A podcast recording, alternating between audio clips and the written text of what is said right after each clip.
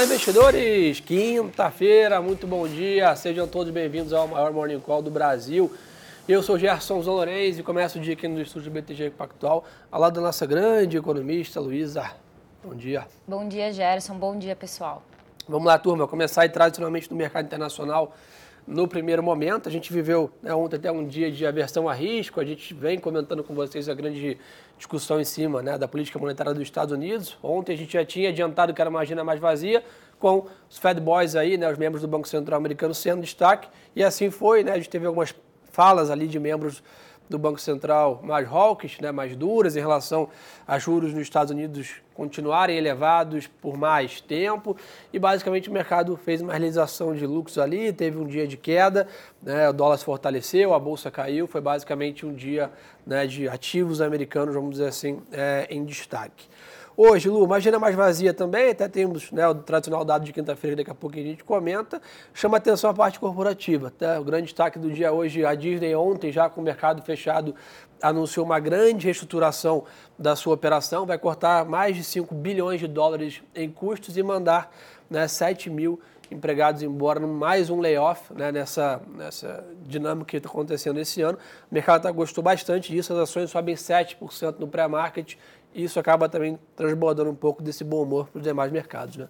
Não, exatamente isso. Quando a gente, a gente sempre comenta, né? Quando a gente tem um noticiário mais esvaziado do lado macro, o noticiário corporativo acaba sobressaindo e impactando positivamente ou negativamente é, os ativos no geral, os ativos principalmente norte-americanos. E, e, eu acho que além disso, além dessa notícia corporativa, é, os Estados Unidos, como está com uma agenda bastante esvaziada hoje e teve um dia ontem de mais aversão a risco, está sendo ali beneficiado por um movimento positivo vindo da Europa. Né? A Europa está numa manhã bastante positiva. A gente teve alguns dados de inflação é, ao consumidor na Alemanha, que eram para ser divulgados na última semana, foram divulgados nessa semana, que vieram melhor do que as expectativas do mês de janeiro. Então, sinalizando que, que a Europa também está nesse processo né, de uma melhora na inflação. Claro que o Banco Central Europeu está num, num, nível do ciclo, né, num período do ciclo um pouco diferente dos Estados Unidos. Enquanto os Estados Unidos já discute um pouco mais a taxa terminal, a zona do euro ressalta que ainda não está próximo né, do, do fim do ciclo. Então, eles ainda têm um tom mais hawkish, mas como a gente viu a Europa num, num cenário bastante dramático né, nos últimos meses, com uma inflação extremamente elevada, esses sinais é, de uma inflação ali desacelerando na margem, trazem algum otimismo, tanto que a gente vê o euro se fortalecendo hoje e, consequentemente, o DXY perdendo força. Então, os Estados Unidos também sendo beneficiados aí por essa, por essa onda mais positiva vindo é, da Europa. E a gente tem mais dirigentes do Banco Central hoje falando que podem fortalecer o euro e acabar de, deixando esse otimismo, esse sentimento mais positivo ali nos Estados Unidos no ar. Boa, dando cor aqui, o que a gente está comentando, então o S&P, por exemplo, sobe 0,80, quando a gente olha para a Europa ali, os índices subindo próximo a 1,5. Né? Então, realmente, a Europa mais forte nessa linha, o DXY cai 0,40, então o dólar perde força ao, contra o mundo todo, que deve também ajudar o nosso real aqui na média. E, sem dúvida, olhando hoje né, uma foto do mercado global, ventos mais positivos ali, né, tanto na parte do câmbio quanto na parte de ações, devem favorecer aqui o nosso mercado. O de juros fecha um pouquinho nos Estados Unidos, 10 anos é 3,58. Então, é um dia, uma manhã né, de apetite a risco, seja pela parte corporativa, seja pela Europa ajudando o mundo todo, ou também pela parte também do mercado ter caído ontem né, e ter um espaço no técnico aqui para a gente né, ajudar. Como a Lu já comentou, o CPI aí veio 8,7% na Alemanha, o mercado esperava 9,4%, então uma surpresa positiva aí na média. E hoje, para a gente ficar de olho, é quinta-feira, então tem os dados 10 e meia da manhã de seguro-desemprego, é, a estimativa aí de consenso da Bloomberg são 190 mil novas vagas. O mercado de trabalho tem sido grande foco. Sexta-feira passada trouxe todo esse noticiário em cima do payroll que movimentou o mercado. E, Lu, além disso, 8h50 da noite, né, sai índice de preços ao produtor, o famoso PPI no Japão e na China também. Então o overnight aí vai ser animado na Ásia em relação a indicadores. E hoje a gente percebe ali, é, de novo, mais um dia de otimismo na parte de commodities, né? Não, exatamente isso. Acho que o ponto importante né, desses indicadores da China, que vale ressaltar, são os dados de janeiro.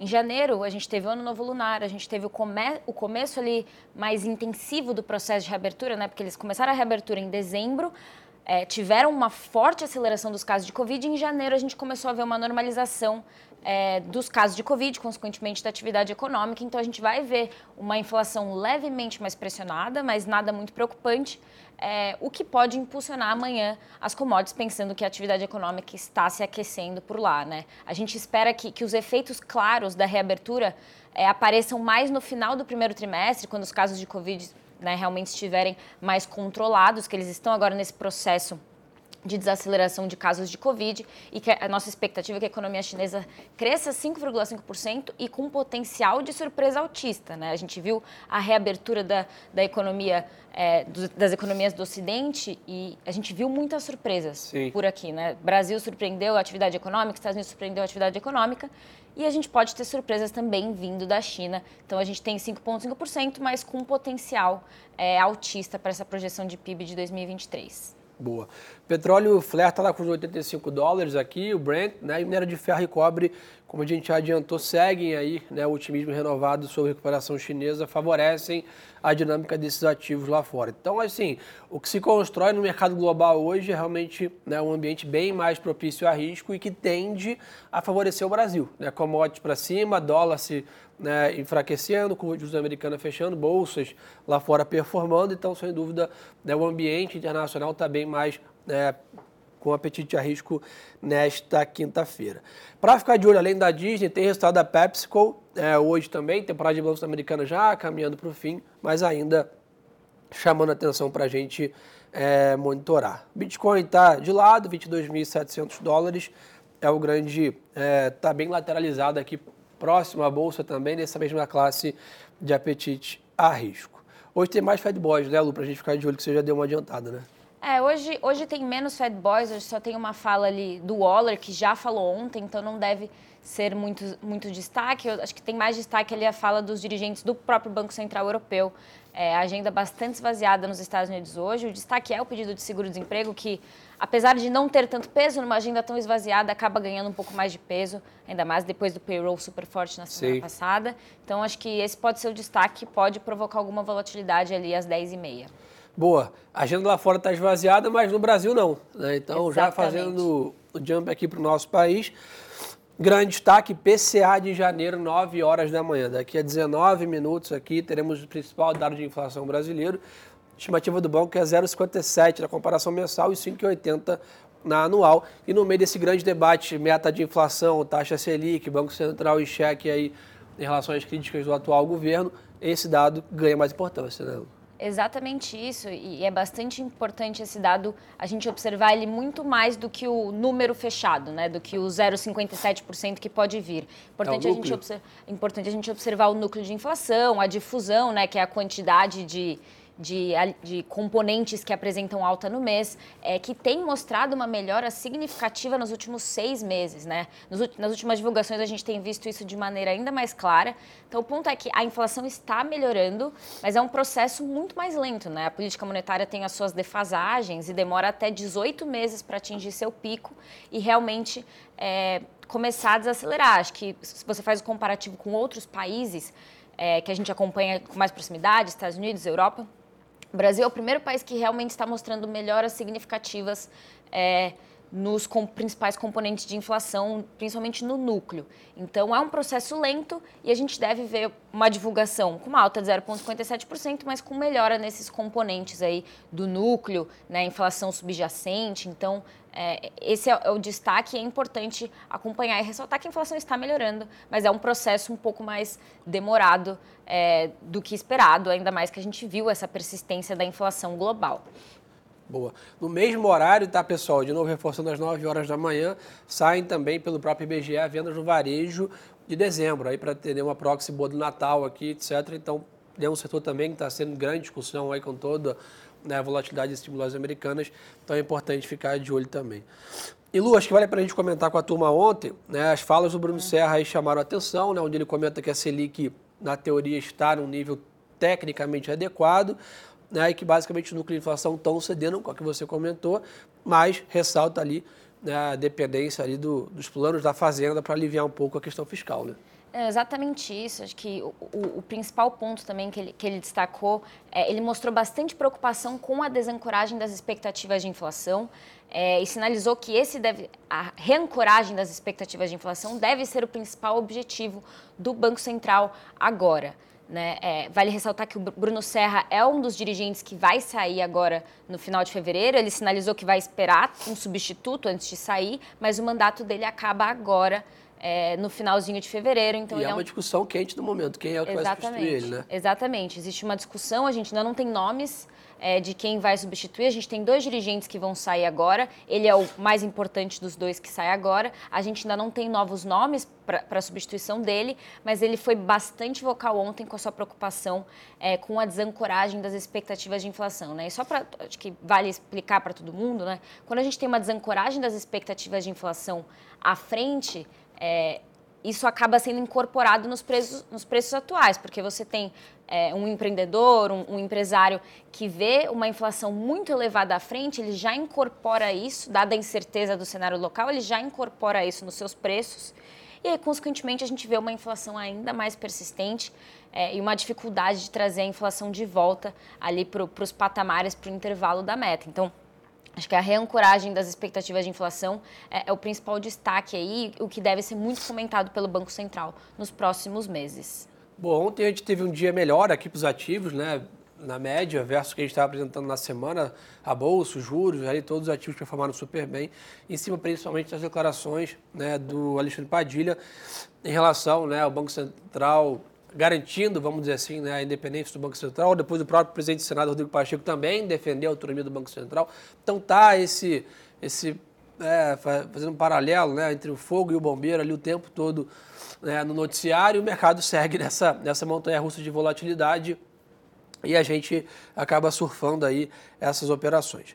Na parte corporativa, tá? Petrobras divulgou ontem à noite sua produção, né, produziu 2,6 milhões de barris dia, né, no quarto tri, uma leve queda é, de 2% aqui na ano contra ano. Lembrando que a temporada de balanço está on fire, aí começou a ganhar mais corpo. Hoje tem Bradesco, TIM, Multiplan, Porto Seguro, Alpargatas e Aeres após o fechamento do mercado. Então, atenção redobrada. Né? Ontem o Itaú foi grande destaque, subiu quase 9% a ação ali na sua máxima do dia, depois de um resultado que agradou o mercado. Então, tudo isso que a gente fala na parte macroeconômica e política Agora, nas próximas duas semanas, também tem que ter mais atenção aqui na parte é, corporativa, não só no resultado, mas no guidance aí dos diretores, presidentes das companhias, como está a visão deles é, para frente. Lu, pergunta aqui boa para te fazer. Próximos avanços aqui na, na Câmara e no Senado. Tudo se discute sobre a reforma tributária, aparentemente, mas fevereiro, mês de carnaval, mês mais curto, dá para pensar em alguma sinalização mais clara esse mês ainda ou realmente março é um mês que a gente vai começar a trazer mais assuntos sobre isso?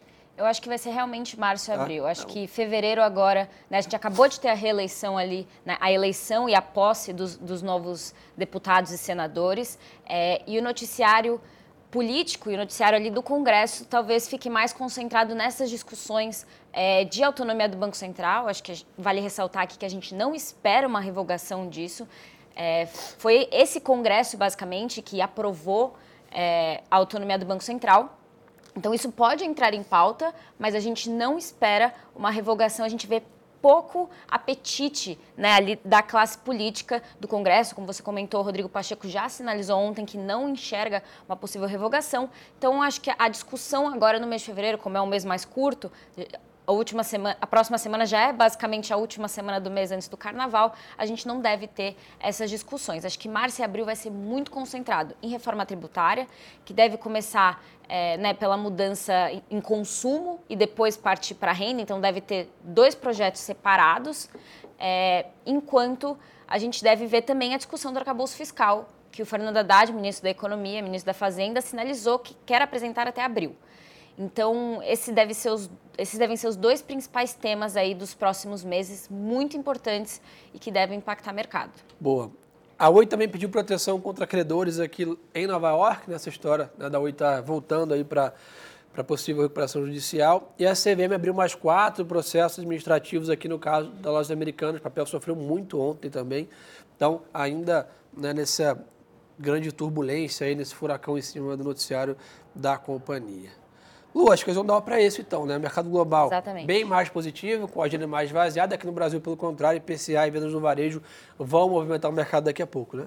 Exatamente isso. Ficar de olho às 9 horas, daqui a pouquinho a gente tem essas duas divulgações. Boa, pessoal, você sempre pergunta aqui como ficar ainda mais informado, uma dica sempre bacana, segue a gente no Instagram, tá aqui embaixo o PIN, né, quais são os nossos instas aqui, o meu e da Lu, parada obrigatória, quem está no YouTube vai ficar no chat para vocês também, tem que acompanhar, né, o noticiário está muito intenso lá fora e aqui, agora temporada de balanço também, então, consumam a informação de qualidade, faz toda a diferença no seu portfólio. Obrigado, Lu, pela aula de sempre. Daqui a pouquinho a gente vai estar junto lá no Radar da Semana, nosso podcast semanal com a Marcela, e vamos com mais detalhes todas essas situações. Então, no final do dia, aí já procurem BTG Pactual, o Radar da Semana aí nas plataformas de áudio e streaming para acompanhar a gente também. Uma boa quinta-feira de negócios para todo mundo. E lembre-se, pessoal, que o melhor ativo é sempre a boa informação. Tchau, tchau, pessoal. Obrigado. Um bom dia.